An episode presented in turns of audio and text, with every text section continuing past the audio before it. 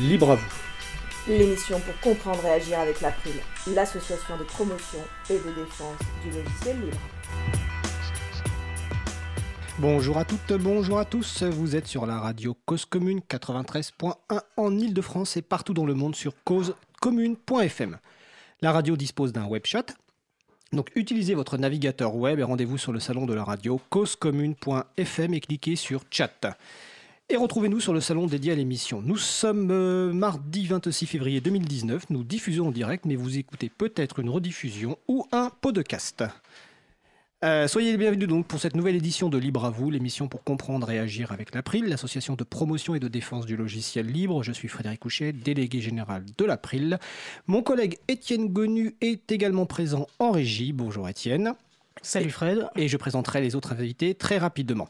Le site web de l'April, c'est april.org, donc A-P-R-I-L.org. Et vous pouvez y trouver d'ores et déjà une page consacrée à cette émission avec les références et les liens utiles, les détails sur les pauses musicales et toute autre information utile en complément de l'émission. N'hésitez pas à nous faire des retours pour indiquer ce qui vous a plu, mais aussi des points d'amélioration. Je vous souhaite à toutes et à tous une excellente écoute. Alors maintenant, on va passer au programme de cette émission. Ça va être une émission spéciale. Nous n'avons pas de sujet principal, mais nous avons cinq sujets courts et notamment quatre chroniques. Donc les secondes chroniques d'Isabella Vanni, le Libre ça fait ça comme. Bonjour Isabella. Bonjour. Une chronique de Mario-Odile Morandi qui nous rejoindra tout à l'heure par téléphone, les transcriptions qui redonnent le goût de la lecture. Une autre chronique de Vincent Calam, Jouons collectif. Donc Vincent est en train de s'installer. Bonjour Vincent. Bonjour. Et nous finirons, nous aurons également la première chronique, alors enregistrée de Véronique Bonnet, intitulée Partager est bon. Et nous terminerons avec un échange avec Emmanuel Charpentier sur l'agenda du libre, la revue de presse de l'April et Décryptualité. Bonjour Emmanuel. Alors tout de suite, place au premier sujet. Nous allons commencer donc par une chronique de ma collègue Isabelle Avani, qui est coordinatrice vie associative et responsable projet à l'April. La chronique est intitulée Le libre fait ça comme, qui a notamment pour objectif d'informer sur les actions de sensibilisation menées par l'April, mais également par d'autres personnes. Et je crois qu'aujourd'hui, tu veux commencer justement par un sujet euh, qui se passe euh, à Nanterre, si je me souviens bien. Tout à fait. Donc, euh, il s'agit des événements qui ont été organisés dans le cadre du Libre en Fête à Nanterre. Donc, on va rappeler qu'est-ce que c'est brièvement le Libre en Fête. Donc, le Libre en Fête, ça consiste à proposer des événements de découverte du logiciel libre ou du libre euh, en général. Euh, à l'arrivée du printemps, donc autour du 20 mars. Donc, c'est une initiative nationale coordonnée par l'April qui a lieu tous les ans euh, depuis 2002. Et donc, cette année, en 2019, on est déjà à la 18e édition. En 2018, un peu moins de 200 événements ont été organisés dans le cadre de cette initiative. Cette année, les dates sont du samedi 2 mars, donc euh, c'est pour bientôt, euh, au 7 avril 2019. Euh, pour référencer un événement, il est possible en fait de, soumettre sur l'agenda du libre, dont, on parlera tout à l'heure, en rajoutant le mot-clé Libre en fête 2019 avec intérêt entre chaque mot. Ça permettra en fait de référencer l'événement dans le, dans, le cadre de l'initiative Libre en fête. Donc, qui organise les événements? Euh, bah, Toute structure ayant à cœur euh, la promotion du logiciel libre, du libre en général. Donc, ça peut être un groupe d'utilisateurs, utilisatrices de logiciels libres, un espace public numérique, un club informatique, etc. Et l'April a un rôle de, bah, de coordinateur en fait. On lance l'initiative, on met à disposition un site, des des, ressources de sensibilisation, de communication, on envoie les appels à, participation, etc. Donc euh, à ce jour, il y a euh, un peu plus de 90 événements qui sont référencés dans le cadre du Libre en Fête 2019. Donc euh, on aimerait bien égaliser, voire dépasser le nombre d'événements qui ont été référencés l'année dernière. Et on reste optimiste parce que l'expérience nous montre que beaucoup d'événements sont rajoutés à la dernière minute. Alors, on va rappeler le site de Libre en Fête tout de suite, donc libre-en-fête.net. Et vous retrouvez sur le site donc à la fois tous les éléments référencés et la possibilité vous-même de référencer un événement qui apparaîtra aussi automatiquement, et on fait le lien avec l'intervention de fin de l'émission, sur l'agenda du Libre. Donc, Isabella, je t'invite à continuer. Oui, tout à fait. Donc une contribution très importante à l'édition 2019 euh, euh, du Livre en Fête euh, vient du Centre culturel et social Parc en Ciel, qui a son siège à Nanterre. ils ont participé une première fois en 2017 avec un événement.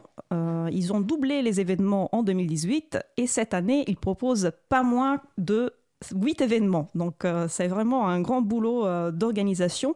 Et nous avons le plaisir d'avoir avec nous aujourd'hui par téléphone, en fait, les personnes qui ont monté ce riche programme d'événements. Donc, il s'agit de Evelyne Jardin, formatrice et auteure en communication web et également médiatrice numérique auprès du Centre social et culturel Parc-en-Ciel, et euh, Salem Riahi, qui est animateur auprès du, Centre Parc-en-Ciel et en charge notamment des activités informatiques.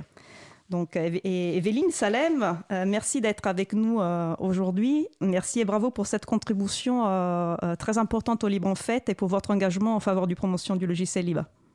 Vous m'entendez bien Bonjour. Bonjour. Oui, on vous entend très bien. Super. tout d'abord, j'aimerais savoir un peu plus, j'aimerais comment dire, voir un peu plus avec vous le contenu du, programme. Quelles sont les activités, les événements que vous euh, que proposez, euh, qui sont proposés par Parc en Ciel dans le cadre du Libre en Fête euh, cette année? Donc oui, en effet, donc je dirais on a deux programmes. un programme propre au centre social Parc en Ciel où c'est plutôt des ateliers pratiques. avec le, le, la journée phare qui sera le samedi 23 mars avec une install partie. Et euh, on a un, programme euh, donc là qui est destiné à l'ensemble de la commune, où là on s'adresse au plus grand nombre de Nantériens, euh, où là effectivement il y a huit grands événements un peu partout sur la commune. Très bien. L'accès à ces événements est gratuit, il faut s'inscrire. Euh, donc euh, pour notre programme propre euh, au centre social Parc Ciel, c'est sur inscription parce que donc c'est limité parce que c'est des ateliers comme je vous disais pratiques. Et sur la programmation libre en fait qui s'adresse à l'ensemble des Nantériens donc il n'y a pas d'inscription. Justement les entrées sont libres et c'est avec l'objectif de vraiment de toucher tout le monde le maximum de Nantériens voilà Très bien, merci. Vous pouvez trouver la liste des événements Libre en Fête euh, qui ont lieu en Nanterre sur le site de l'initiative Libre en Fête, donc libre en fête entre chaque mot.net, et également sur le site de, Parc en Ciel, euh, donc centre parc en ciel tout attaché.wordpress.com. Euh, quand j'ai vu que vous aviez organisé huit événements, j'étais très surprise parce que ça demande un grand travail d'organisation, c'est beaucoup d'investissement de, temps et d'énergie. Et donc, euh, je suis curieuse de savoir si vous aviez prévu autant d'événements dès le départ ou s'il y a eu peut-être des idées qui ont émergé un peu en cours de route. Euh, donc, on a commencé avec Evelyne lorsqu'on a réfléchi à l'organisation euh, pour Libre en Fête 2019. On s'est dit, ça fait trois ans, en interne, on fait des, des, animations. On s'est dit, cette année, il faut vraiment essayer de toucher un maximum de Nantériens. Donc, on a contacté tous nos partenaires Nanterre Digital, l'Electrolab, euh, Nanterre-UX, le Centre social des Acacias, le, réseau des médiathèques, une association qui s'appelle Lien Intergénération et le Parti communiste euh, français. on, les a sollicités, ils étaient partants pour, bah, pour, pour s'impliquer, s'investir sur, sur le programme, sur la programmation. On les a invités à une réunion début janvier et et voilà. Et l'idée, c'était que chacun, avec ses compétences, ses moyens, puisse proposer euh, euh, une, animation euh, ou un débat ou voilà. Très bien. Et, vous avez vous avez rencontré les, structures que vous avez contactées ont, adhéré tout de suite. Vous avez rencontré des difficultés. Evelyne, j'ai vu que tu es le contact principal pour la plupart des événements, notamment. Oui, euh, en fait, on peut dire que ce, travail est quand même euh, le fruit de, plusieurs années euh, de, relations avec les différentes structures qui se sont impliquées. je, connais personnellement toutes les structures puisque je fais partie d'un réseau qui s'appelle Nanterre Digital. Et donc ce réseau a été quand même un élément clé euh, et facilitateur euh, dans l'organisation de, tout ce qui va se passer pour Libre en fait cette année. Donc, euh, donc on, voilà, on peut avoir l'impression que tout ça est sorti d'un chapeau magique, mais en fait c'est c'est pas du tout le cas. Il faut faire un, il faut faire un travail de, de, relation sur le territoire pour arriver à, ce résultat-là. Bah, en tout cas, bravo parce que c'est vraiment bien de pouvoir proposer autant d'activités et sur autant de structures. Ça permet de toucher un maximum de public. J'ai une question que j'aimerais vous poser. Quel conseil vous pourriez donner aux structures qui souhaiteraient organiser comme vous autant d'événements? J'imagine que le travail de terrain, justement, de, de relations est, fondamental, mais peut-être que vous avez d'autres choses en tête. Alors, il y a euh, en effet, je dirais en amont, euh, tout le travail de, terrain. Après, il y a la co-organisation euh, qu'on a portée avec Salem, tout le côté logistique, animation, organisation de réunions. Et je dirais qu'en aval aussi, il y a toute une aide qui vient de la mairie de Nanterre sur l'aspect aussi communication. puisqu'on va avoir les affiches du programme qui vont être installées dans les abribus de la ville. Parfait. Euh, la ville va être relais aussi des informations sur le site et sur la page Facebook de, la, mairie. Euh, donc ça, aussi c'est un aspect quand même important, je pense. Euh, bah, on va le voir après, après coup, hein, mais je pense que ça c'est aussi un aspect important dans, dans la réussite de, de ce genre d'opération. Bien sûr, l'organisation est importante, il faut aussi que le public soit au rendez-vous. Donc je vous souhaite vraiment euh, un franc succès pour, euh, pour tous vos événements. Est-ce qu'il est qu'il y a quelque chose que vous souhaitez rajouter euh, Notre temps est presque fini? moi, ce que, ce que j'aimerais rajouter, c'est qu'en fait, cette action, c'est envers un public varié et c'est aussi pour ça qu'on a eu la volonté d'aller vers des structures très variées. il y a aussi peut-être une, autre action sous-jacente, c'est le, lien qui se crée entre les différentes structures impliquées. Euh, qui peut donner naissance à euh, peut-être euh, d'autres choses, on ne soupçonne pas encore. Parce que libre en fait c'est bien, mais c'est une fois dans l'année. Et je pense que c'est important de sensibiliser aux outils, aux outils communs, numériques pendant toute l'année. Donc nous, notre objectif, ce serait qu'il y ait des ateliers qui soient proposés comme ça dans, un maximum de structures territoriales euh, pendant euh, voilà, toute, toute l'année. Bien sûr. Et, je pense que vous avez euh, posé de bonnes bases grâce à tous, tous, ces événements cette année. Bah, je vous remercie beaucoup d'avoir été avec nous et bon courage pour les derniers jours pour l'organisation. Merci, Nous remercions Evelyne Jardin donc, et Salem Riahi de l'organisation, donc la partie libre en fête à, à Nanterre. Isabella, je crois que tu veux finir ta chronique par un petit point sur les actions de sensibilisation de l'April. Il nous reste quelques instants. Combien? Combien de secondes? Il nous reste 2-3 minutes. Super. Oui, euh, en fait, je, je, souhaiterais profiter de, cette chronique pour faire un court euh, point sur les actions du groupe de travail sensibilisation. Donc, pour rappel, euh, le groupe de travail sensibilisation est l'un des groupes de travail de l'April. tout le monde peut participer. C'est pas nécessaire d'être d'être membre.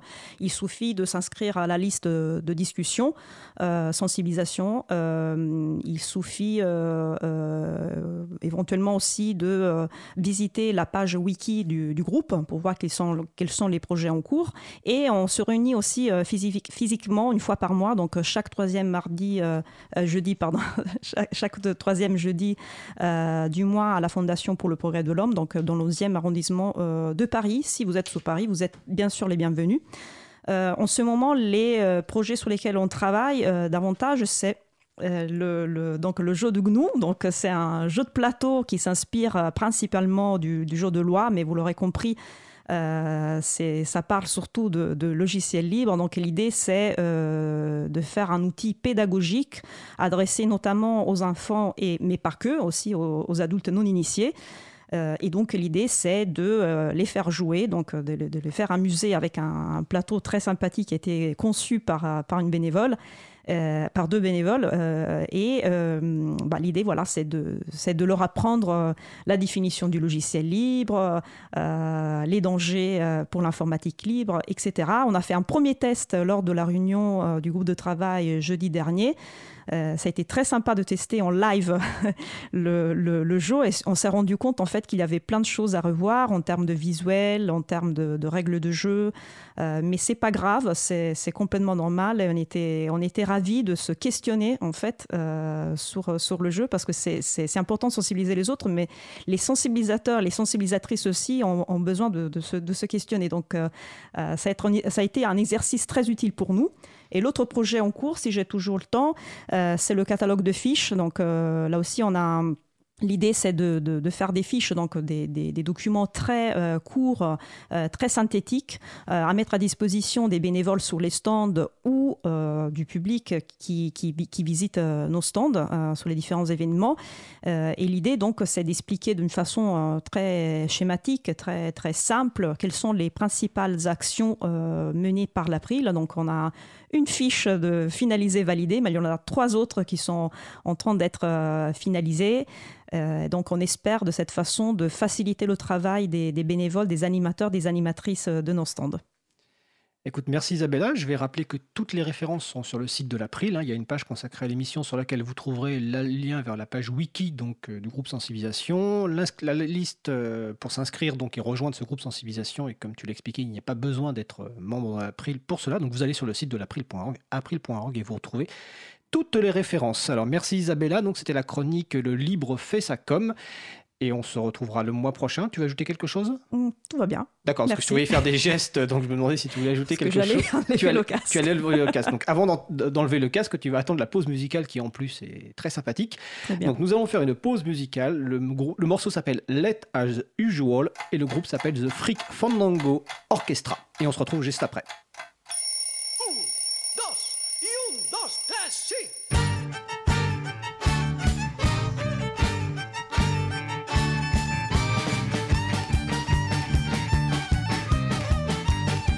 Cause commune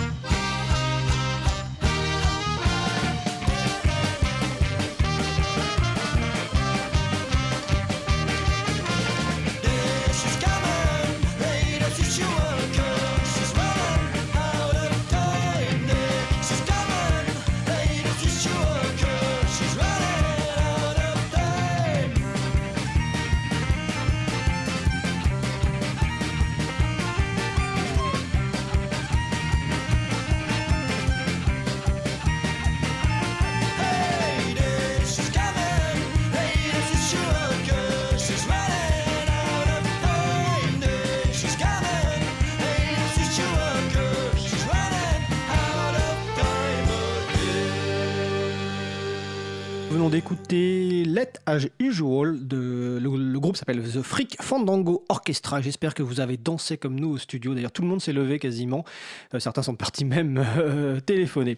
Euh, vous écoutez toujours l'émission Libre à vous sur Radio Cause Commune 93.1 en Ile-de-France et partout ailleurs sur le site causecommune.fm. Nous sommes toujours en direct l'émission, donc euh, Libre à vous, c'est l'émission pour comprendre et réagir avec l'April, l'association de promotion et de défense du logiciel libre.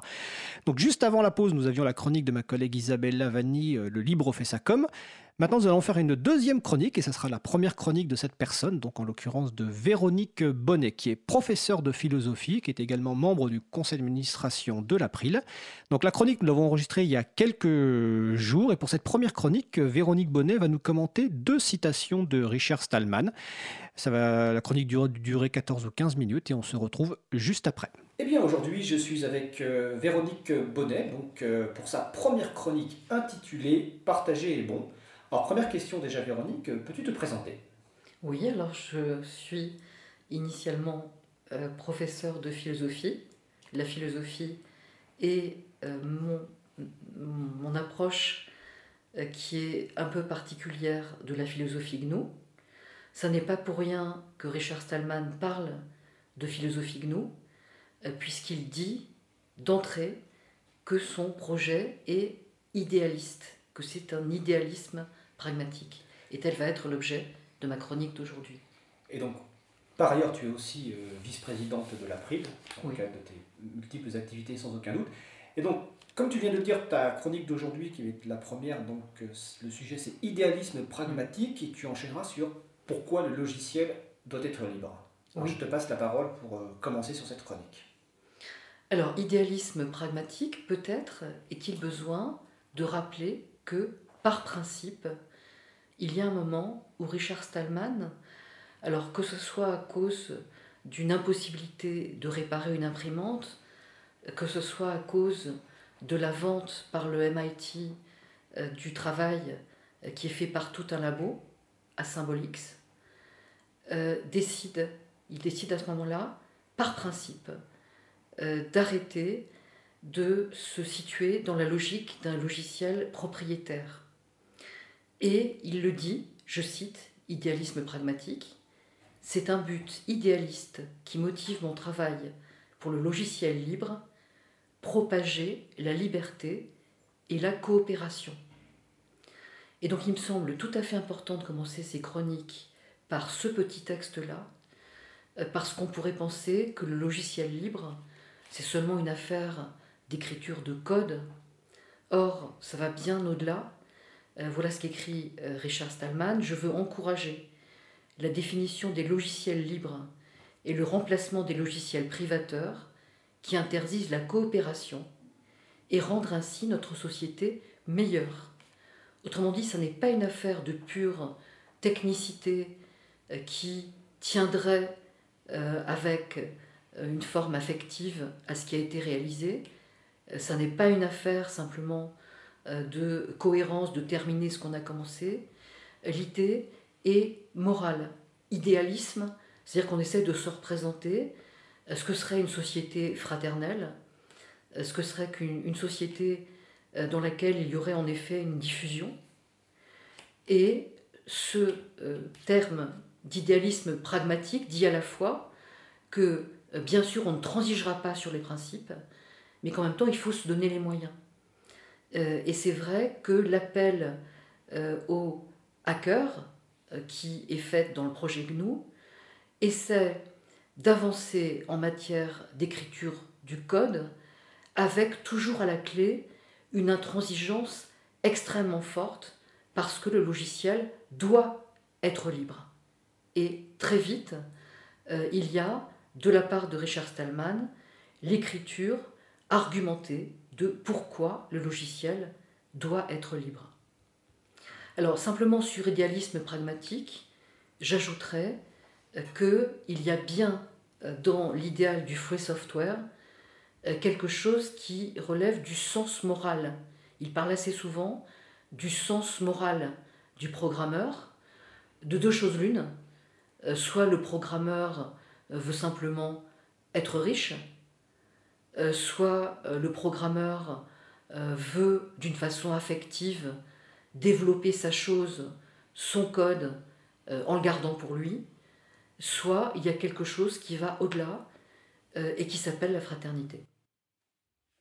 Alors ce texte dont tu parles, idéalisme pragmatique, on le trouve sur le site euh, du projet GNU, gnu.org. Mhm. La référence sera aussi sur le site de l'April euh, dans la page consacrée à l'édition. Donc euh, ce texte qui date d'une vingtaine d'années de mémoire, je pense. Oui, qui date du début, parce que dès le début du projet GNU, il y a cette teneur d'intransigeance idéaliste qui, bien sûr, va déboucher sur euh, la tentative, alors au début il essaie euh, de maintenir l'ISP euh, indépendamment de cette session à Symbolix.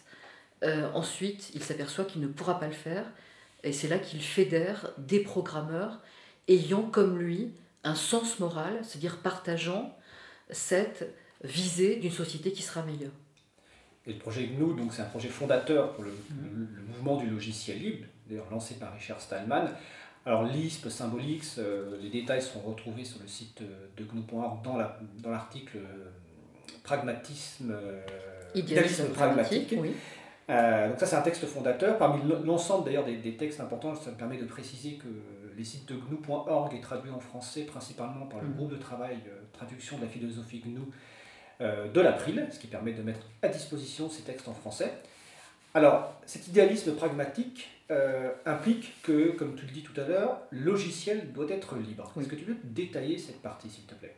Alors, il y a bien dans le texte, intitulé ainsi, et dont les références euh, sont également sur le site de l'April, euh, l'idée que si dans notre vie quotidienne, on avait pour préparer un repas pour ses amis, on avait à se plier à des licences qui imposeraient euh, de se référer à telle manière de procéder de tel cuisinier. Euh, on ne pourrait pas déroger à la recette, on ne pourrait pas ôter du sel euh, en ajouter. Vous avez d'une façon très pragmatique l'idée que les mathématiques ne sont pas, elles, sous copyright. Il n'y a aucune raison que l'informatique se trouve sous copyright, que la cuisine se trouve sous copyright, souvent, il y a deux arguments euh, en faveur du logiciel propriétaire. L'argument affectif, l'argument économique, qui bloque complètement les choses sans qu'on voit à quel point ceci verrouille la société et notamment porte atteinte à la liberté, à l'égalité et à la fraternité des humains. Et donc dès euh, le tout début de ce texte qui s'appelle Pourquoi le logiciel doit être libre, vous avez un imaginer ce que ce serait si les recettes de cuisine étaient logées à la même enseigne que les logiciels, comment modifier cette recette. Et là, euh, si on ne peut pas le faire, si on ne peut même pas ôter le sel, euh, il va y avoir des procédures infinies pour joindre euh, l'auteur de ce qui est sous copyright, il n'y aura pas le temps de modifier, par des formes très prosaïques et très quotidiennes, et là je crois que c'est la marque du discours de Richard Stallman, on arrive à voir l'absurdité de ce que serait une société totalement partitionnée par des contraintes qui empêcheraient donc de propager, de diffuser dans une fraternité, une inventivité qui, dans le registre humain, euh, relève de la rencontre de plusieurs. tu parles de fraternité, d'ailleurs, ça me permet de rappeler que en France, euh, quand Richard Stallman fait une conférence, il commence très souvent par euh, l'expression Je peux définir le logiciel libre en trois mots liberté, égalité, fraternité. Et de temps en temps, il rajoute un commentaire par rapport au pouvoir politique présent en France qui n'est pas dans cet état d'esprit-là, quels que soient les le pouvoir politique. Mais en tout cas, voilà, liberté, égalité, fraternité. Alors sur la liberté, il ne s'agit pas du tout euh, d'une liberté euh, telle que l'entendrait par exemple euh, même ce qu'on appelle le mouvement open source, hein, avec l'idée que s'il y a beaucoup d'utilisateurs, si on permet l'accès au code source, il y aura beaucoup de rapports de bugs, et donc ça marchera mieux, ça permettra euh, de trouver des solutions pour réparer les bugs, et donc il y aura une grande puissance du programme. Il s'agit d'une liberté, euh, aussi bien ce qui m'oblige moi, c'est-à-dire une autonomie, quand je fais quelque chose, euh, j'y réfléchis à deux fois avant de voir si par là la société va se trouver dégradée, améliorée. ça m'engage dans mon rapport aux autres, dans mon rapport au monde. Et donc il me semble euh, qu'il est très important de bien regarder, j'en reviens à cet article, pourquoi le logiciel doit être libre, les arguments euh, qui font que très souvent quand on écrit du code, euh, on ne pense pas immédiatement aux effets sur la société. Bon, qu'est-ce qui se passe par exemple? Là, je cite Richard Stallman euh, lorsqu'on écrit du code propriétaire, lorsqu'on réalise un logiciel propriétaire, qu'on verrouille son usage. Alors ça ressemble à cette chose-là, l'argument affectif ressemble à ceci. J'ai mis ma sueur, mon cœur, mon âme dans ce programme. Il vient de moi, c'est le mien. Autrement dit, liberté, euh, ça n'est pas simplement euh, je ne suis pas contraint à quelque chose, euh, je euh, fais en sorte de réaliser ce qui est mien et je me moque du reste, il me semble que la liberté, c'est ce à quoi je m'engage lorsque humain parmi les humains, effectivement, je mets de ma sueur, de mon cœur et de mon âme dans quelque chose. Est-ce que c'est pour le garder pour moi? Est-ce que c'est misère euh, affective, auto-centrée, euh, simplement pour empêcher que les autres l'utilisent. Hein. Alors il y a un autre argument dans pourquoi le logiciel doit être libre, c'est l'argument économique. Hein. c'est je veux devenir riche, et si vous ne me permettez pas de devenir riche en programmant, eh bien, je ne programmerai pas. Euh, là, on est euh, dans une liberté qui ferait également contresens, euh, ce serait celle du libéralisme, c'est-à-dire absence d'entrave, c'est-à-dire produisez, enrichissez-vous, gardez pour vous ce que vous avez produit et que le, le, reste du monde s'écroule ou soit privé de ce que vous faites. Il me semble que dans la philosophie GNU est affirmée une forme de primat de l'humain dans toutes ses dimensions. Et c'est vrai que l'humain est peu de choses seul. Euh, et donc, il me semble que euh, ce à quoi euh, tu faisais référence, Frédéric, c'est-à-dire liberté, égalité, fraternité, essaie de penser l'humain parmi les humains. Et ça me paraît, comme dans ma pratique philosophique, quelque chose de très essentiel. Ben écoutez, je, trouve que c'est très clair et très intéressant. Est-ce que tu veux ajouter un mot de conclusion? Alors le mot de conclusion que je euh, dirais, euh, c'est que euh, le terme de philosophie GNU peut paraître intimidant, peut paraître abstrait, mais moi chaque fois que je regarde, d'où cette émission qui s'appelle Partager est bon, hein, Partager est bon, c'est une phrase que dit assez souvent Richard Stallman. Moi, ce qui m'intéresse dans la philosophie GNU, c'est de rencontrer beaucoup de situations du quotidien, beaucoup euh, d'analogies hein, avec euh, utiliser une chaise, pourquoi est-ce que c'est pas pareil d'utiliser un logiciel, d'utiliser une chaise, de manger un sandwich, quelle réécriture ça permet, quelle diffusion ça permet. il me semble que la philosophie GNU, c'est aussi une philosophie du quotidien. Ça me paraît très bonne conclusion. Euh, si je me souviens bien, quand, Richard cite, enfin, explique que partager c'est bon, il, il ajoute assez souvent que attaquer le partage, c'est attaquer la société. En tout cas, merci donc Véronique Bonnet, euh, professeure de philosophie, vice-présidente de l'April, pour cette première chronique intitulée Partager un bon. Et on se retrouve bientôt. Merci Véronique. À bientôt.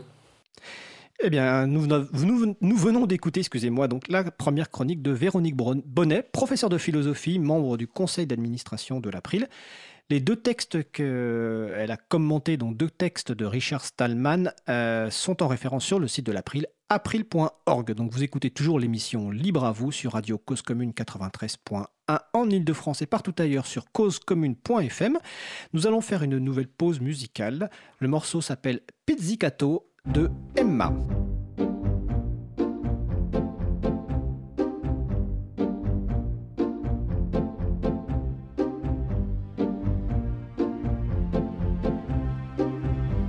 Cause commune 93.1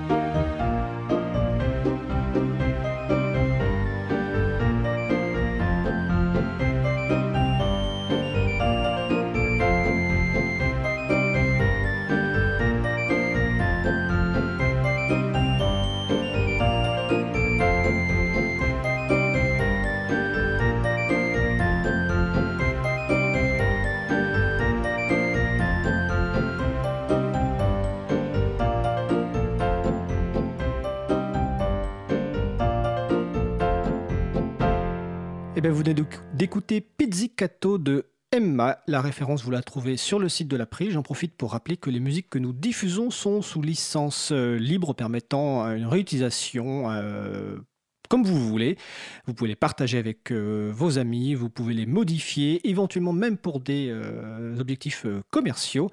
Donc licence art libre en général ou licence Creative Commons se partage à l'identique. Donc là, c'était Pizzicato de Emma. Vous écoutez toujours l'émission Libre à vous sur Radio Cause Commune 93.1 en Ile-de-France et partout ailleurs sur le site causecommune.fm. Nous allons maintenant poursuivre par la chronique de Marie-Odile Morandi, les transcriptions qui redonnent le goût de la lecture. Donc normalement, Marie-Odile est avec nous au téléphone. Bonjour Marie-Odile. Bonjour Fred. Alors, quels sont tes coups de cœur aujourd'hui, Marie-Odile Eh bien, la dernière fois, j'avais parlé d'une émission qui concernait l'éducation et qui avait été pour moi un véritable coup de cœur. cette fois-ci, j'ai prévu de présenter les transcriptions de trois interventions différentes, mais qui, je pense, se complètent et en quelque sorte se répondent. Alors, quelles sont ces trois transcriptions Alors, toutes les semaines, trois ou quatre membres de l'April se réunissent pour parler pendant une quinzaine de minutes de façon simple et accessible à tous d'un sujet d'actualité. La discussion est enregistrée, le podcast est transcrit. Vous pouvez donc non seulement écouter, mais lire ces décryptualités. En début d'année, le décryptualité du 7 janvier était intitulé Donner des sous aux projets libres suffit-il à les financer? Les intervenants souhaitaient parler des entraînes et des sollicitations auxquelles chacun d'entre nous est soumis euh, pour euh, soutenir les causes diverses euh, qui lui tiennent à cœur. Pourquoi soutenir le logiciel libre était la question posée. Certes, dans le milieu professionnel, les développeurs qui travaillent sur le logiciel libre sont payés, mais il y a énormément de développeurs qui sont bénévoles ou quasi bénévoles, qui travaillent avec très peu de moyens et même qui développent des logiciels dans leur coin et il arrive que ces logiciels servent dans le monde professionnel. Dans ce décryptualité, la comparaison faite avec les GAFAM souligne immédiatement le déséquilibre, la distorsion. Les chiffres concernant les GAFAM sont hallucinants, à donner le vertige. Google, Amazon, Facebook et autres sont assises sur des centaines de milliards de dollars. Leurs bénéfices exorbitants se comptent en dizaines de milliards de dollars. Ce qui m'avait interpellé, c'est la question d'un des participants. Que vont faire ces entreprises de cet argent? Elles vont bien s'en servir pour quelque chose. Et s'en servir pour quoi? Alors justement, où peut-on trouver la réponse à cette question? Pour trouver les réponses, je souhaite maintenant parler de l'association Framasoft et en particulier de sa campagne d'égoulisons Internet qui a débuté en 2014, suivie du projet Contributopia qui a été lancé en 2017. Plusieurs conférences sur le sujet ont été transcrites, en particulier les conférences de son directeur délégué général, Pierre-Yves Gosset.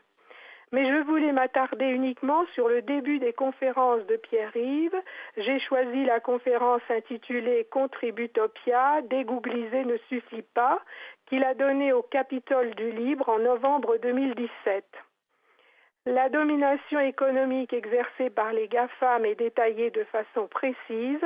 Ces cinq entreprises du numérique représentent les plus grosses capitalisations boursières mondiales et contrôlent une énorme partie de l'argent qui circule. L'argent disponible sur leurs comptes en banque respectifs se compte en milliards de dollars. Et que font-elles de cet argent? Eh bien, elles investissent. Et Pierre-Yves parle de colonisation. Petit à petit, elles grignotent des parts du web et ainsi elles s'implémentent dans l'Internet. Comme les noms sont différents, on a l'impression qu'il s'agit d'entreprises différentes, mais en fait, les applications que nous utilisons ont dans leurs capitaux des fonds qui appartiennent à, à Amazon, Airbnb, WhatsApp, Facebook, LinkedIn, Microsoft.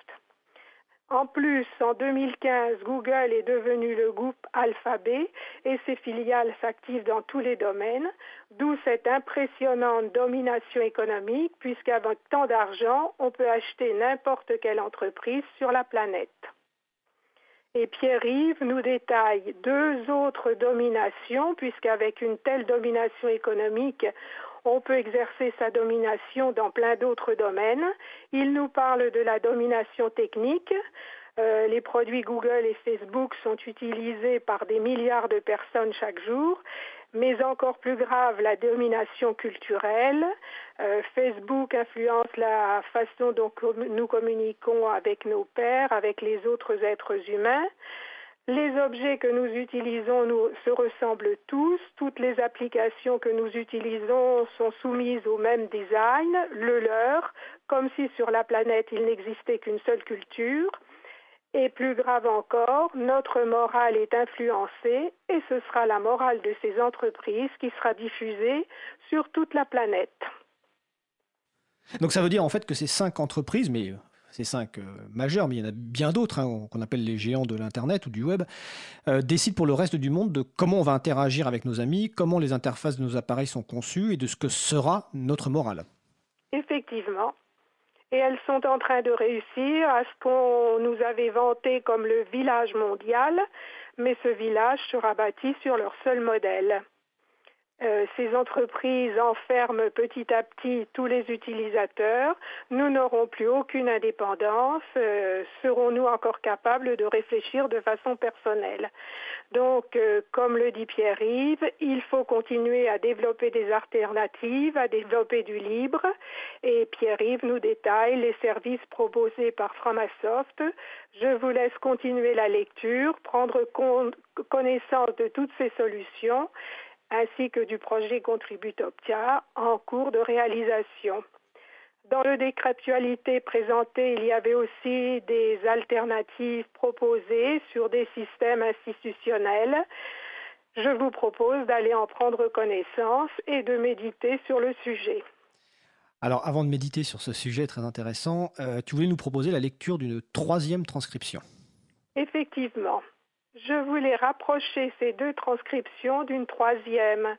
Il s'agit d'une conférence qui a été donnée à Passage en scène en juillet 2018 par Xavier Coadic et intitulée L'idiot du village Google. Google est écrit en minuscule avec deux zéros à la place des O. En fait, le village de Xavier, c'est la planète, et Rennes, c'est l'endroit où il nous dit qu'il vit de temps en temps. Donc il nous explique qu'il y a 20 ans, il a utilisé les services de Google, qu'il y a 10 ans, il s'est mis au logiciel libre. Mais en même temps, il s'est rendu compte que Google a colonisé son pays, la planète. Il nous dit, j'ai réussi moi à m'en sortir, mais il est encore là. Cette année, Google est carrément venu dans mon village, à Rennes. Ils ont ouvert un truc qui s'appelle Atelier numérique. Alors, une boutique a été ouverte à Rennes et, Xavier pense que Google va ouvrir d'autres boutiques dans d'autres centres-villes, que cette colonisation va certainement se, poursuivre. Google prétend faire du numérique citoyen d'éducation. Xavier nous indique que les termes de communication employés par Google sont repris par d'autres personnes, des politiques, des associations. On leur dit Google va vous éduquer, vous les idiots au numérique. Avant, que, avant je me sentais idiot du village et maintenant on me le dit. Et donc sa révolte est passée euh, par plusieurs phases, visiblement? Oui, effectivement. Donc son choc, Ensuite, son déni, et bon, il nous dit qu'il appartient à un collectif, qu'il n'agit pas tout seul, et son collectif a fait un recensement de tout ce qui s'est fait à Rennes pendant ces 20 dernières années concernant le numérique. Il est passé par la colère, il est passé par la résignation, Xavier nous explique qu'il a même subi des menaces et il évite de trop parler parce que des entités pourraient être ennuyées, des personnes dans, le travail, dans leur travail, dans divers secteurs, comme le, le secteur associatif, et c'est même inquiétant. Il est passé par la tristesse, par l'acceptation, et maintenant il nous explique qu'il entame une phase de reconstruction. Xavier nous propose des solutions pour cette reconstruction. Donc il faut l'écouter et si vous en avez le temps, lire la transcription et chacun selon ses possibilités, l'accompagner dans sa démarche. Écoute, merci Marie-Odile. Est-ce que tu veux résumer pourquoi tu nous as présenté ces trois transcriptions? Eh bien, je pense que chacune de ces transcriptions, des transcriptions de, ces trois enregistrements, euh, les intervenants, chacun à sa manière, parlent de la même gravissime situation que les responsables en tout genre n'ont pas encore mesurée. Alors, il en va de notre libre arbitre, de nos libertés numériques, mais surtout de notre liberté en général. Bah écoute, merci Marie-Odile. Euh, j'en profite pour euh, donc indiquer que les références de ces trois transcriptions sont sur le site de l'April dans la page consacrée aux références de l'émission. Il y a également les informations pour bah, vous informer sur le groupe transcription que Marie-Odile anime, parce que s'il y a des transcriptions, c'est parce qu'il y a des gens comme Marie-Odile qui transcrivent, et il y a des gens aussi qui relisent. Donc n'hésitez pas si vous avez euh, un peu de temps pour euh, relire ou transcrire, euh, ne serait-ce que de... Bon, des fois, il y, a des, transcriptions qui sont un peu longues, hein, des, conférences ou même des émissions d'une heure, une heure et demie. Mais des fois, par exemple, comme dans les cas des chroniques que nous faisons à la radio, il y a des chroniques qui durent 15 minutes et qui donc prennent peut-être peut une heure à transcrire. Donc, en tout cas, ce groupe de travail transcription est ouvert à toute personne. N'hésitez pas à vous rendre sur le site de l'April, donc april.org et vous y trouverez les références pour rejoindre ce groupe et travailler de concert avec Marie-Odile. Marie-Odile, je te remercie, puis je te dis euh, au mois prochain. Entendu, merci. Bonne journée. Nous accueillons toutes les bonnes volontés, alors soyez les bienvenus. Exactement. Alors nous allons passer une petite pause musicale. Euh, un artiste qu'on a déjà écouté, euh, Jazzar, et le morceau s'appelle Sapi.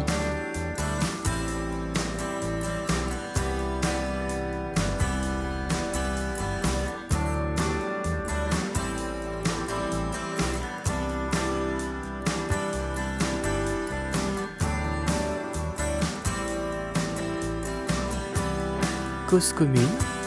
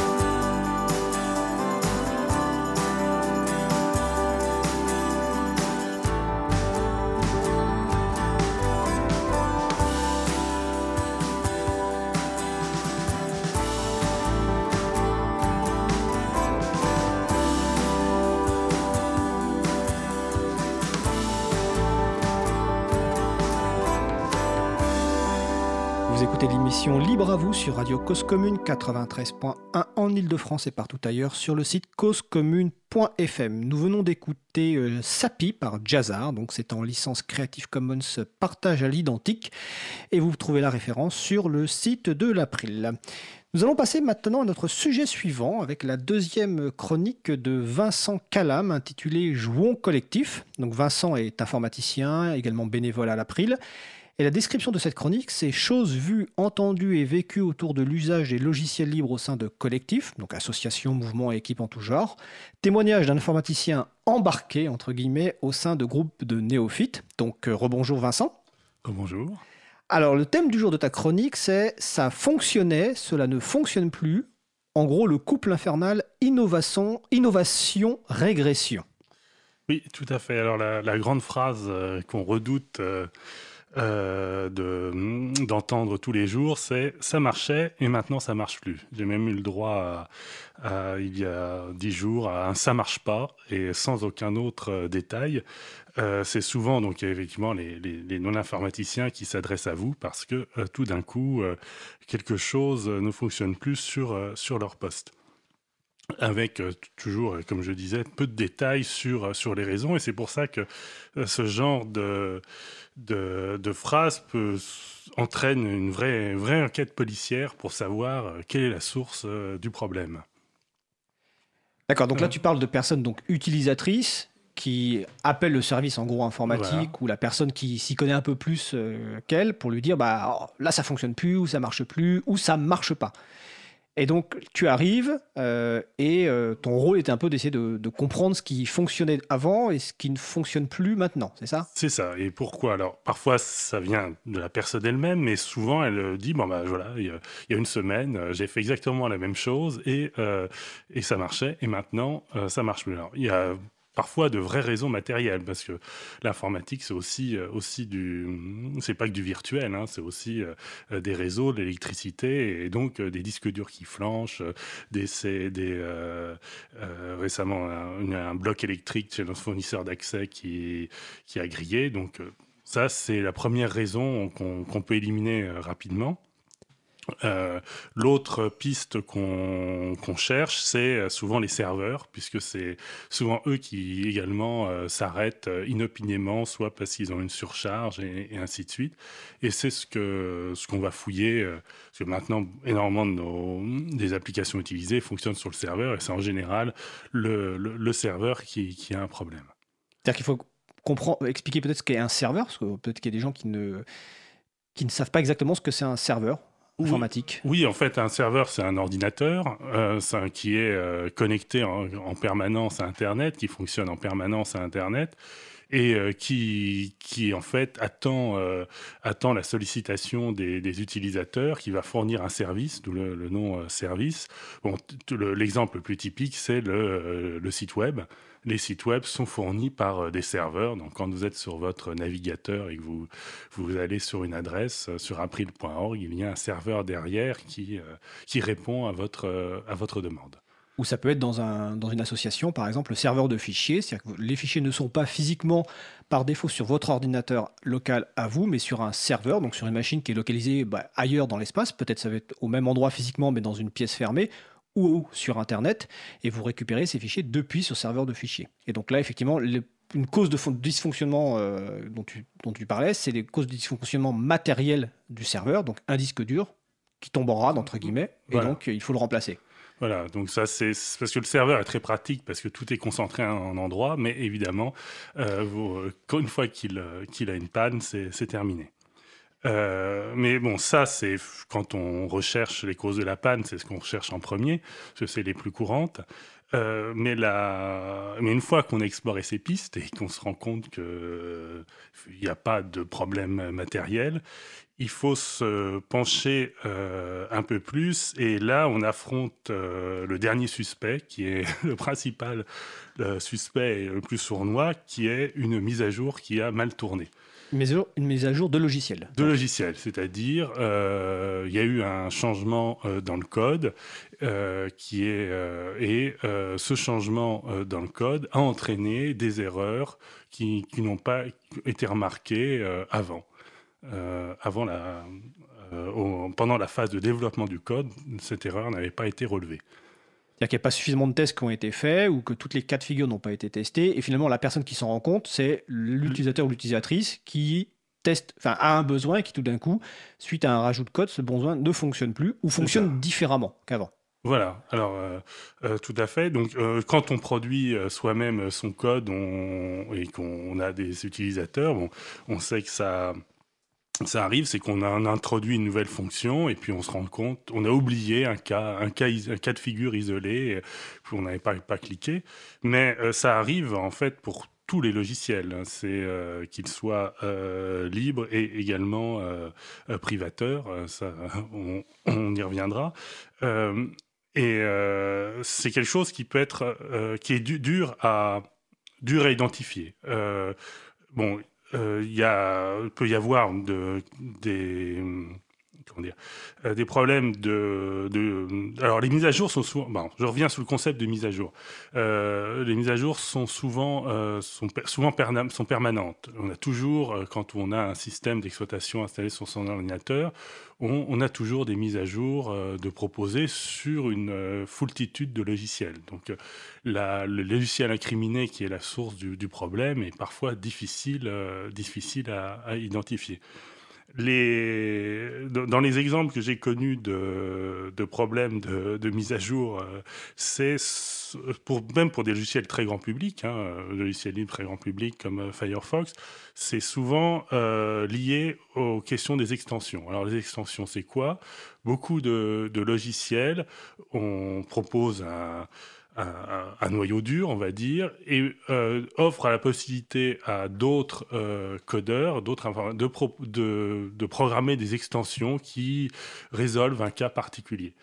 Et, et le, le, problème de ce système, c'est à la fois un système très efficace parce qu'il peut proposer beaucoup de nouvelles fonctions pour un logiciel, mais c'est que souvent, euh, l'extension n'est pas développée au même rythme que euh, le noyau principal du logiciel, et on se retrouve à tout d'un coup euh, une extension qui ne marche plus parce que le logiciel principal a été, a été mis à jour au jour. Alors souvent pour de ça peut aussi ne pas marcher pour de très bonnes raisons. je reprends un exemple de Firefox, euh, il, y a, il, y a, il y a un, an et demi ou, deux ans, ils ont sorti une nouvelle version vraiment. Euh, La version euh, Quantum Oui, voilà, avec beaucoup de, beaucoup de changements, mais également des changements dans la gestion des, des extensions. Et il y a des extensions utiles qui n'ont pas été adaptés ou qui ont pris quelques mois avant d'être adaptés euh, pour euh, euh, à la nouvelle version. Alors, oui, ce qu'il faut, ce faut bien comprendre, c'est qu'on on peut s'imaginer que en fait un même logiciel est développé par une équipe unique. mais pas forcément le cas de Firefox, quand tu le dis, il y a le, le cœur de Firefox qui est développé principalement par la Mozilla Foundation, mais tous ces euh, ces greffons, ces extensions sont développées par des personnes à l'extérieur. Et il y a deux ans, euh, à peu près, euh, il y a eu les sorties de Firefox Quantum, où ils ont, Modi a décidé de revoir son mode de fonctionnement de développement des, des extensions pour les rendre compatibles avec d'autres systèmes. Donc la volonté était très positive. Il y a eu une annonce très tôt en avance, euh, mais effectivement, toutes les équipes extérieures n'ont pas forcément mis à jour euh, leurs extensions pour s'adapter à ce nouvel mode de communication, on va dire, avec Firefox. Et donc il y a d'aujourd'hui, bah, on le vit, je crois, chacun d'entre nous euh, le, vit régulièrement, qu'il y avait des extensions qui nous, qui nous plaisaient bien, qui n'ont pas été migrées sur cette nouvelle version. Voilà, alors quand on est informaticien, on comprend. Voilà. on, l'accepte. Mais on l'accepte pas forcément mieux des fois. Mais euh, ce qui est plus compliqué, c'est d'expliquer justement à, des non-informaticiens pourquoi l'extension qui leur été utile dans leur travail quotidien, tout d'un coup, a, a fonctionné, euh, voilà, n'est plus disponible. Euh, donc ça, il y a des efforts de pédagogie à faire. Et euh, il y a des efforts de pédagogie et puis il y a des efforts de recherche parce que euh, un de mes rôles, c'est justement de trouver aussi une solution euh, pour résoudre ce problème, soit trouver une extension équivalente qui à peu près résout a les mêmes fonctions mais qui elle est à jour, soit en recherchant dans les forums, en recherchant dans, dans, les sites des pistes, des pistes. J'ai eu récemment un, un, problème assez, assez, assez rigolo, enfin entre euh, de logiciels euh, assez importants, c'est Thunderbird, le, logiciel de, messagerie, et euh, Nextcloud, qui est un logiciel de d'hébergement de, données, d'hébergement de données, notamment de calendrier partagé. partagé. Et donc j'utilisais dans le cadre de, de mon travail, enfin de, l'équipe que, que j'aide, le Nextcloud comme lieu de partage du calendrier lu directement dans Thunderbird. Tout marchait, nous avons, nous avons changé une version. En fait, nous étions sur OnCloud, nous, avons, sommes passés à Nextcloud, hein, donc le, même logiciel mais un peu différent. Et euh, il se trouve que cette gestion de calendrier ne fonctionnait plus avec la nouvelle version de Thunderbird. Et donc, en plus, c'est difficile à identifier parce que des gens qui n'avaient pas leur Thunderbird à jour, eux, ça fonctionnait toujours. Et là, alors que les nouveaux, ça ne fonctionnait plus. Et là, bon, ben, euh, en cherchant sur Internet, d'abord, on découvre très vite qu'on n'est pas le seul dans le cas. C'est ça qui est quand même très intéressant, c'est qu'à partir du moment où on fait une recherche sur Internet, on se rend compte qu'on est plusieurs à avoir le même souci, et assez souvent on trouve, alors soit la solution, la correction, soit ce qu'on peut appeler le, des fois le bricolage, voilà. le contournement. Alors ça, c'est évidemment, c'est la force du logiciel libre et de la culture de partage. Euh, il y a une, pratique euh, physiquement ancrée, euh, ancrée dans les mœurs de, de, publicité des problèmes. Voilà, on assume aussi dans le logiciel libre qu'il y a des problèmes, il peut y avoir des problèmes, des anomalies. On ne les cache pas. il y a le les plus gros logiciels, presque tous d'ailleurs, ont, ont, des lieux de rapport où on, peut pointer les anomalies pour que les communiquer à l'équipe de, développement. Et ça, c'est des sources très précieuses quand on fait des recherches où on tombe sur ces rapports euh, d'anomalies qui, euh, qui nous permettent de dire, parce que c'est souvent dans ces rapports d'anomalies qu'il y a la solution.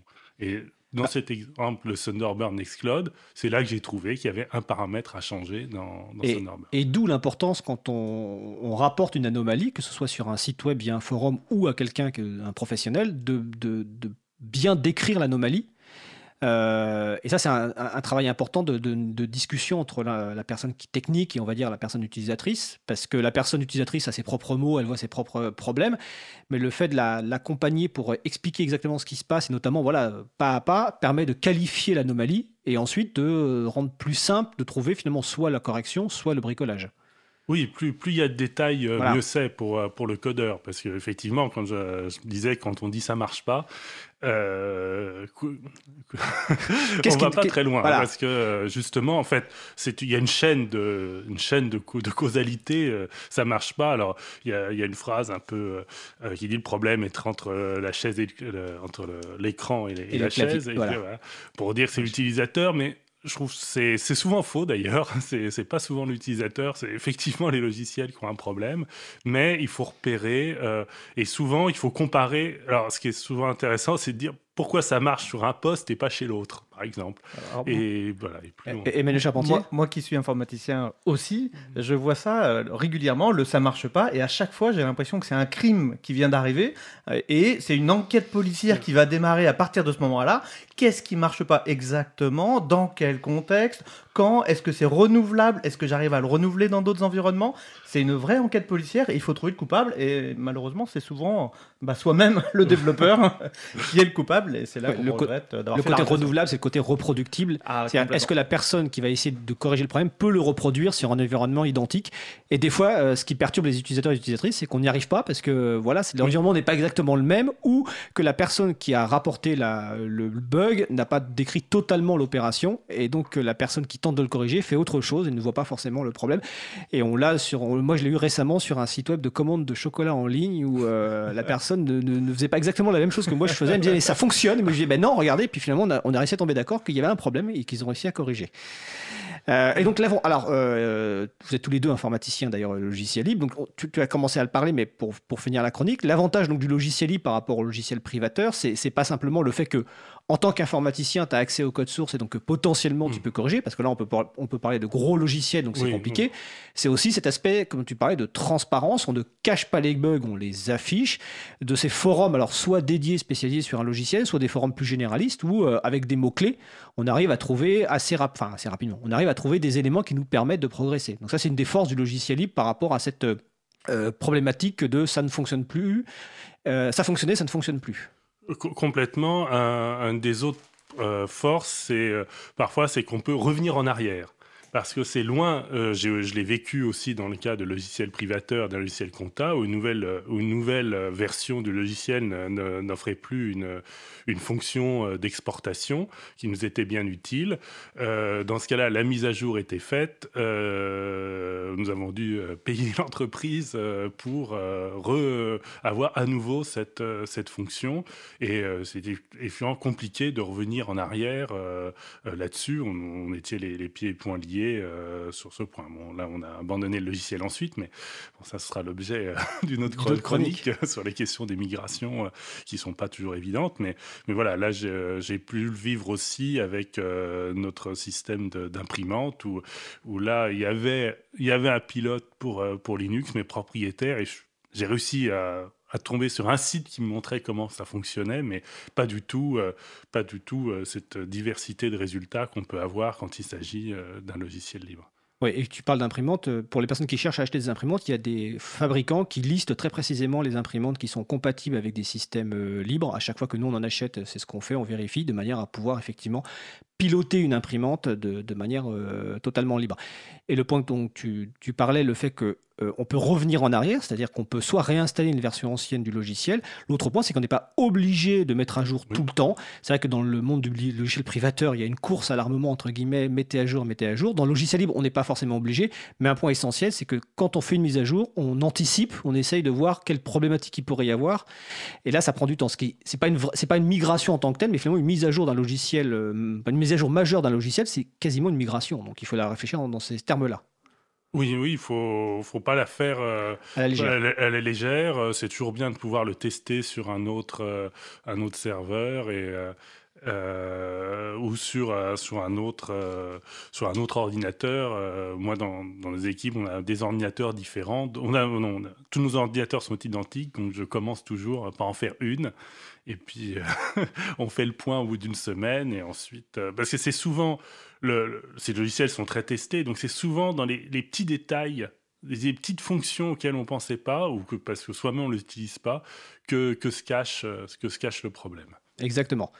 Tu voulais ajouter quelque chose, Emmanuel? Alors moi, j'ai d'autres approches. C'est l'approche du baby step. On fait des petites étapes et des petites migrations dans un parc hétérogène. Donc c'est une autre philosophie, hein, une autre façon de voir la chose. Et donc j'aurais tendance à faire des migrations mais quasiment euh, dès qu'on peut, euh, tous les jours, autant que possible, mais pas forcément tout le monde pas forcément sur tous les postes et sur des postes hétérogènes. Ce qui permet d'avoir, euh, bah, de voir les problèmes au fur et à mesure, de les corriger sur la prochaine mise à jour. Et on peut faire ça tous les jours.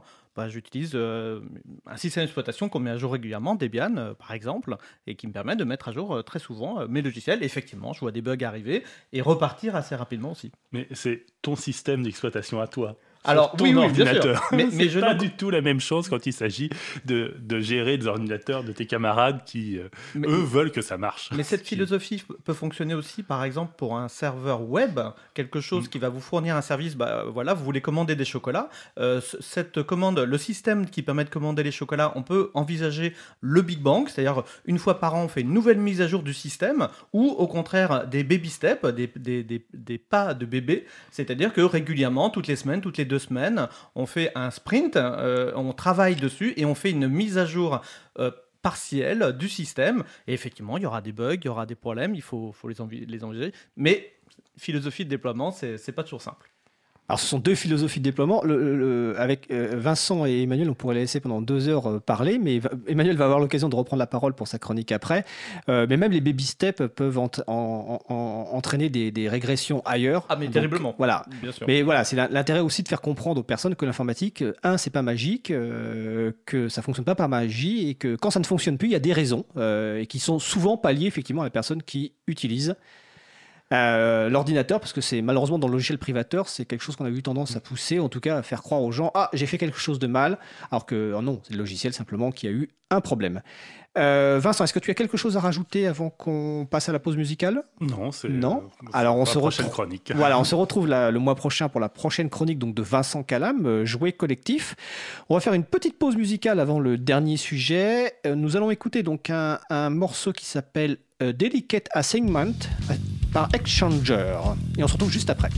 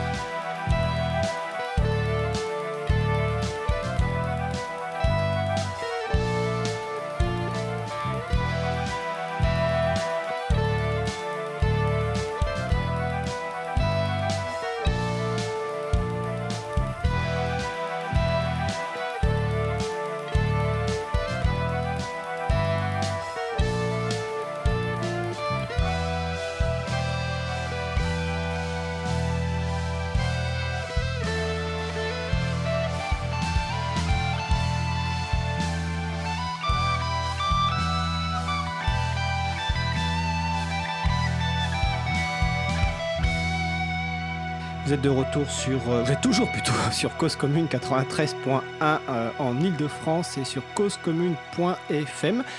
Euh, la référence musicale que nous venons d'écouter, vous la trouvez sur le site de l'April et j'en profite pour faire un petit coucou à notre admin 6 bénévole Quentin Gibaud, vu que c'est un de ses camarades qui a, qui a fait cette musique. Alors, nous allons terminer l'émission par un échange avec Emmanuel Charpentier qui a commencé à parler sur le sujet précédent. Donc, vous l'avez m'empêcher. Hein. Voilà, vous l'avez compris, Emmanuel est informaticien et bénévole à l'April et il s'occupe notamment de trois sujets, euh, l'agenda du libre, la revue de presse Décryptualité, euh, dont a parlé tout à l'heure Marie-Odile. Alors on va commencer par euh, l'agenda du libre. Donc Emmanuel, est-ce que tu peux déjà nous présenter ce qu'est l'agenda du libre? Alors c'est un site web avec un serveur derrière justement qui présente et qui essaye d'agglomérer, d'amalgamer un petit peu toutes les activités qui touchent le libre, et pas que le logiciel libre, mais le libre en général, donc ça peut concerner euh, des graines libres, des musiques libres, de l'art libre ou du matériel libre, et d'autres, hein, d'autres choses encore. Et donc, vous voulez organiser quelque chose, une rencontre, une install party par exemple, vous allez sur l'agenda du libre.org et vous proposez cette activité en indiquant à quel lieu elle se déroule, à quel moment, euh, s'il y a des conditions particulières d'accès par exemple. Et ensuite, bah, les gens peuvent euh, s'abonner au flux, peuvent faire des recherches dans leur région, voir un petit peu ce qui se passe autour d'un lieu en particulier. Il y a des cartographies qui permettent de remonter un petit peu tout ça. Et puis, on peut aussi enregistrer des organisations, des associations, des, des des groupes d'utilisateurs de logiciels libres, des administrations, des EPN, euh, différentes... EPN, espace public numérique. Exactement, des entreprises. Et toutes ces organisations qui font du libre de près ou de loin peuvent indiquer à quel endroit elles sont. Et donc si vous voulez vous installer sur votre ordinateur un, système d'exploitation libre, eh bien, il n'y a rien de mieux que d'aller voir une association qui est un petit peu euh, connaisseuse du domaine et qui va vous aider, vous prendre par la main, et vous mettre en place un petit peu tout ça.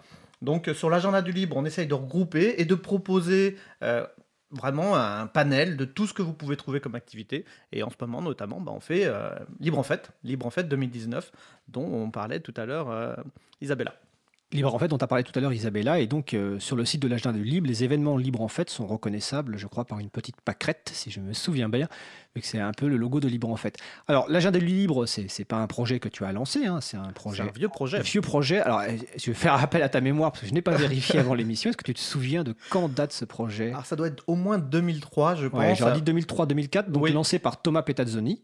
Euh, Rodolphe Kiedville. Rodolphe Kiedville, oh, excuse-moi. Oui, mais, mais tu as raison sur le fait qu'il y a eu un passage de flambeau à un moment donné. Voilà, mon ami Rodolphe Kiedville. Oui, en plus, c'est un ami à toi. Qui existe donc depuis une quinzaine d'années. Il y a combien d'événements par an qui sont référencés à peu près euh, C'est 2000. Hein, on doit être à 2000, hein, quelque chose comme ça. J'ai les statistiques sous les yeux, mais. Euh, Alors, je, précise que euh, Emmanuel est en train de regarder sur son téléphone mobile pour les statistiques. Mais oui, bon, ça marche.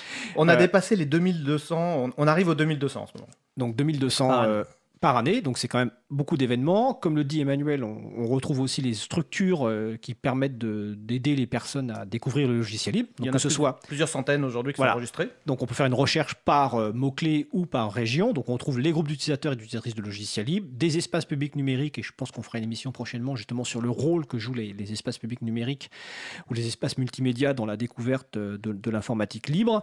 Euh, il y a des choses qui sont vraiment... Alors par contre, toi, ton rôle particulier, on va peut-être finir là-dessus avant d'entamer les deux autres sujets parce que le temps passe. Ton rôle particulier, c'est d'avoir quand même considérablement amélioré. Alors tout à l'heure, on parlait, ça ne fonctionnait, ça fonctionnait, ça fonctionnait, ça ne fonctionne plus avec l'agenda du libre. Il y a de plus en plus de fonctionnalités et très peu de régression.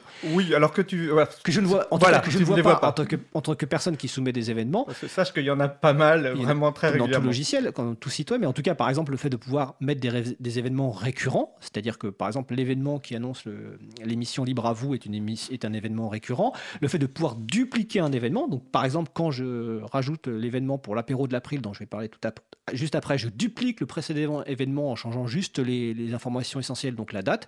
Donc, il y a vraiment des fonctionnalités euh, importantes euh, qui ont été rajoutées au fur et à mesure des années. Aujourd'hui, tu es la seule personne qui travaille, euh, qui développe dessus? Essentiellement, je suis le développeur unique du projet. C'est du Ruby on Rails. Voilà, techniquement, c'est du Ruby on Rails. Exactement. C'est hébergé sur une forge de développement gérée par Framasoft. Donc, Framagit. Exactement donc un super endroit pour travailler. Et le serveur lui-même, c'est un serveur April. Qui est géré par l'April. Et je fais des mises à jour régulièrement. Je suis en mode baby step, donc dès que je fais une petite évolution ou une correction, j'essaye de déployer aussitôt. Et j'ai des utilisateurs qui me remontent les éventuels bugs. Et donc là aussi, régulièrement, on m'indique attention, il y a telle chose qui est cassée. Il y avait un bouton qui fonctionnait avant. Si, si, il fonctionnait avant. Euh, il fonctionne plus. Donc euh, c'est une enquête euh, judiciaire. Je trouve, je corrige, je redéploie. Et on a un, partenaire, un collaborateur, Christian Delage, qui fait les modération d'événements parce qu'on n'accepte pas n'importe quoi, on ne publie pas. C'est pas publié automatiquement, oui. Exactement, ça nous évite les problèmes de spam hein, qui seraient sinon incroyables. Et donc on, a Christian qui se lève très tôt le matin pour faire des mises à jour. il améliore un petit peu, il rajoute des petites images de temps en temps parce que c'est plus joli, tout simplement. Et donc grâce à lui, on arrive à monter vraiment en quantité d'événements, c'est assez sympa. Alors je précise que vous êtes bénévole, hein, parce que ah quand tu employes certains termes, on pourrait penser que les gens sont... Non, vous êtes vraiment bénévole. Christian Delage est aussi un bénévole, donc il, se lève tôt parce qu'il a envie de se lever tôt. C'est son plaisir. C'est son plaisir. Il y avait une compétition avec moi à une époque pour faire la modération, donc c'était assez rigolo. Voilà.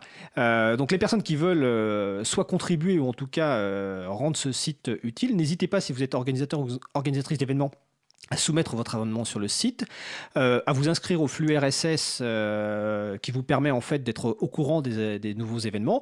Et si vous avez des, talents de, de, développeurs ou de développeuses, évidemment, Emmanuel Charpentier est preneur de toute contribution. Donc euh, c'est pareil, vous allez sur le site de l'agenda du libre.org, vous trouverez la référence utile. Vincent, et juste préciser que c'est aussi facile de l'intégrer sur son propre site web.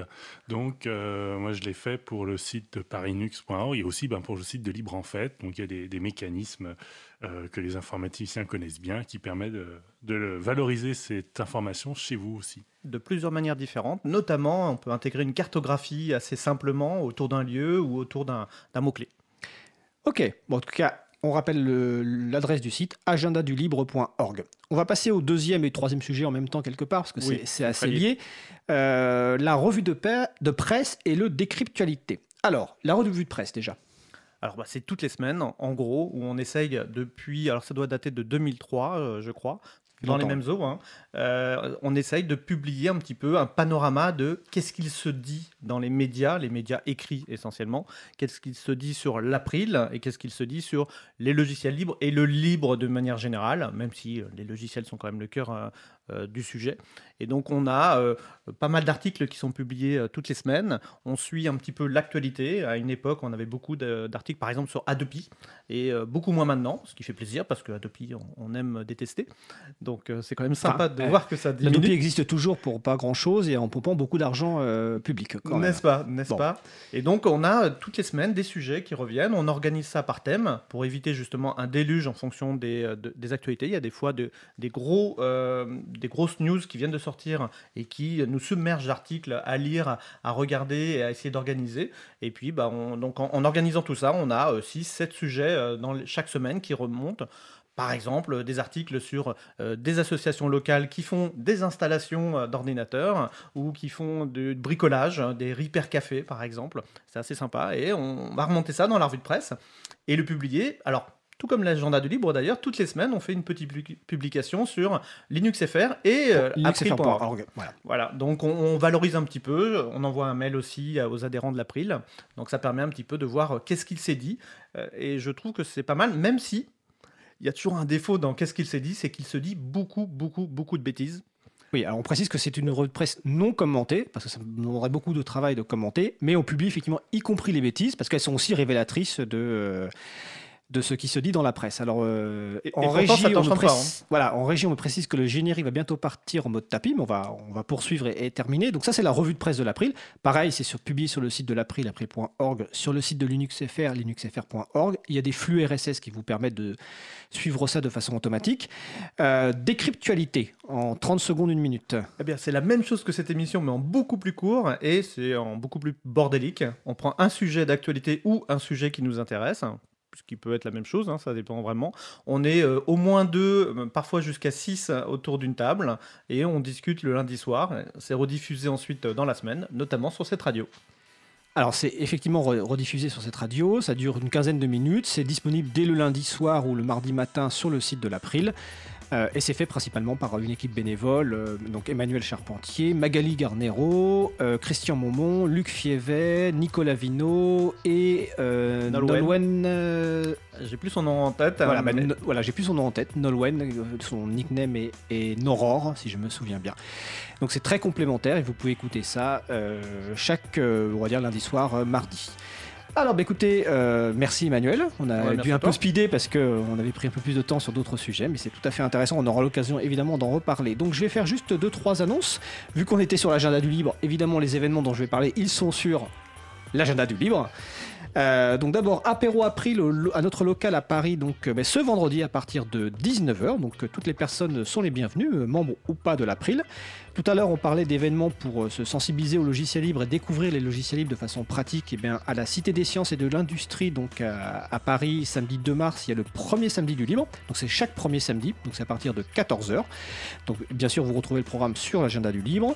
Je précise aussi qu'à Limoges commence euh, à partir de ce vendredi le mois du logiciel libre. C'est la 13e édition, donc il y a des événements chaque samedi.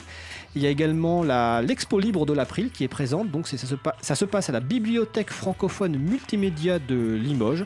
Pareil, vous retrouvez les événements sur le site de l'agenda du libre. Donc notre émission se termine. Je remercie les personnes qui ont participé à l'émission. Donc beaucoup de personnes aujourd'hui. Isabella Vanni, Evelyne Jardin, Salem Riahi, Vincent Calam, Marie-Odile Morandi, Véronique Bonnet, Emmanuel Charpentier. Euh, et je remercie bien sûr Étienne Gonu à, la, régie. Donc vous retrouvez sur notre site web april.org toutes les références utiles ainsi que sur le site de la radio, causecommune.fm. N'hésitez pas à nous faire des retours pour nous indiquer ce qui vous a plu, mais aussi des points d'amélioration. Hein. Il n'y a pas que les logiciels qu'on peut améliorer. Euh, je vous souhaite de passer une belle fin de journée. On se retrouve donc le samedi, euh, le mardi 5 mars 2019. Notre sujet principal portera sur Wikipédia. Et d'ici là, portez-vous bien.